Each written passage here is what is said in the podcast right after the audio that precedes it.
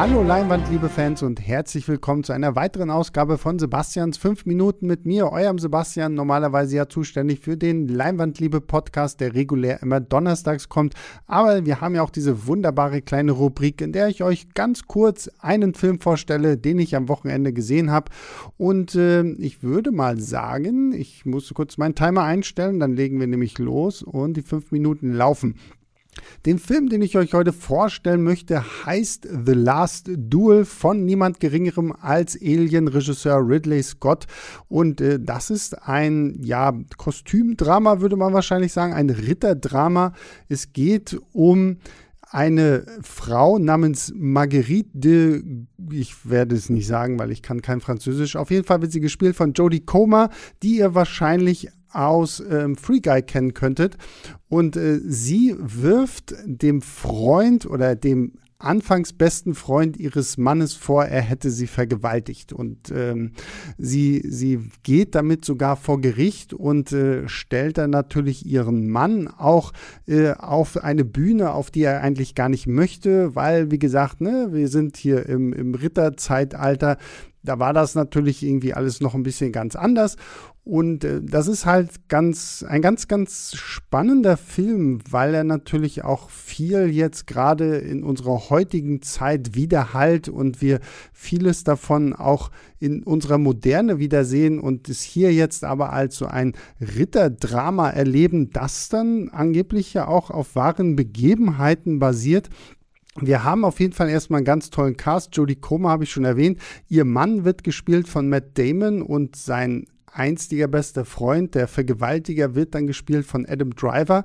Ähm, und wir haben auch noch Ben Affleck in einer seiner besten Rollen überhaupt.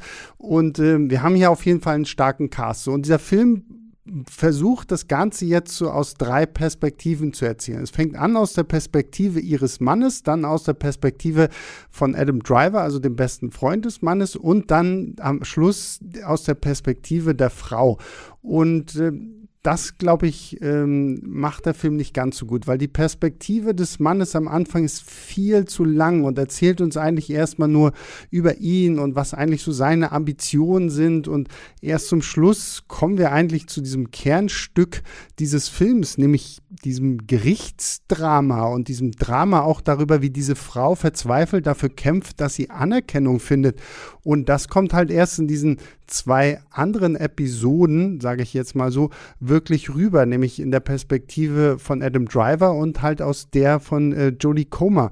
Und ich finde, dieser Film, der auch sehr, sehr lang ist, hätte sich diese Matt Damon-Story so ein bisschen sparen können, beziehungsweise sie ein bisschen besser in die anderen beiden einbauen können, weil im Kern ist er jetzt nicht ganz so wichtig, sondern diese Story ist halt interessant. Und wenn man sie jetzt halt so betrachtet, ähm, ist es auch wirklich sehr, sehr faszinierend, was für interessante Bilder ähm, Ridley Scott auch in diesem Film findet und uns halt wirklich aufzeigt, dann wird uns dann deutlich, okay, die Frau in dieser Zeit ist eigentlich mehr wie so ein Zuchttier gewesen, mit dem man halt Nachwuchs erschafft. Und gleichzeitig gibt es dann aber auch so Elemente, wo man sieht, dass sie eigentlich die äh, intelligentere in dieser Beziehung auch ist, weil während ihr Mann im Krieg ist, führt sie halt Haus und Hof und sie macht es wesentlich besser, als ihr Herr und Meister in Anführungszeichen das gemacht hat. Und ähm, es gibt auch sehr schön so, so in den Gerichtsverhandlungen, wenn halt darüber erzählt wird, so, ähm, wie kann es sein, dass so, dann sitzen die ganzen Richter und der König da und werfen ihr Dinge vor und man sieht die Frauen am Hof, auch die Königin, wie sie so den, den, den, die, die Augen verdreht, weil sie mitkriegt, ja, okay, was die hier alles erzählen, ist eigentlich so der letzte Scheiß, aber weil sie halt Frauen sind, werden sie nicht so wahrgenommen, nicht so gehört. Und das ist so ein ganz, ganz faszinierender Aspekt, der natürlich in diesem Mittelalter-Setting nochmal eine ganz andere Tragweite bekommt.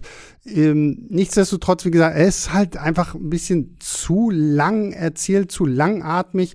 Es gibt teilweise auch sehr krasse Actionsequenzen, also die Ritter-Action ist auch ziemlich blutig. Dieses Duell, was denn, worum es ja dann auch geht, ist auch ziemlich krass da, da merkt man so ein bisschen, dass Ridley Scott halt auch neben dem ganzen Drama noch ein bisschen Blut und Gore und sowas zeigen möchte. Aber ich finde, man hätte sich halt wirklich mehr auf dieses Drama der Frau konzentrieren sollen. Das hätte man ein bisschen gebündelt erfassen sollen. Weil es ist jetzt auch nicht Rashomon so, wo ich aus äh, drei verschiedenen Perspektiven jeweils was Unterschiedliches sehe. Es ist zwar so ein bisschen zwischen Adam Driver und Jodie Comer, aber nicht so sehr bei, bei ähm, Matt Damon. Und da ist so, so ein bisschen so eine verspielte Chance. Also es ist ein wahnsinnig guter Film, aber ähm, zu lang und man hätte ihn einfach ein bisschen ähm, intensiver noch erzählen können als das, was er am Ende wirklich ist. Und damit sind meine fünf Minuten auch wieder vorbei.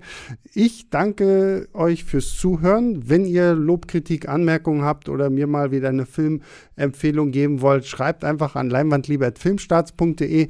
Freuen wir uns immer drüber. Ich freue mich umso mehr über äh, eure äh, Zusendungen. Und damit verabschiede ich mich. Wir hören uns am Donnerstag wieder. Dann reden wir hier sogar, wenn mich nicht alles täuscht, über Eternals, also den neuesten großen Marvel-Blockbuster. Dürft ihr euch sicherlich darauf freuen, weil das wird sicherlich auch eine sehr interessante Diskussion. Aber ich verrate jetzt schon viel zu viel. Ähm, wir hören uns dann auf jeden Fall wieder. Geht fleißig ins Kino, guckt ganz viele Filme. Wir hören uns das nächste Mal wieder. Bis dahin, macht's gut. Ciao, ciao. Leinwandliebe und Sebastians 5 Minuten sind Filmstarts-Podcasts der Webedia GmbH. Moderation und Schnitt Sebastian Gertschikow, Produktion Tobias Meyer, Monique Stibbe und Nina Becker. Die Songs Take a Chance und Easy Jam im Intro und Outro kommen von Kevin McLeod. Die Links zur Musik und zur Lizenz findet ihr in den Shownotes.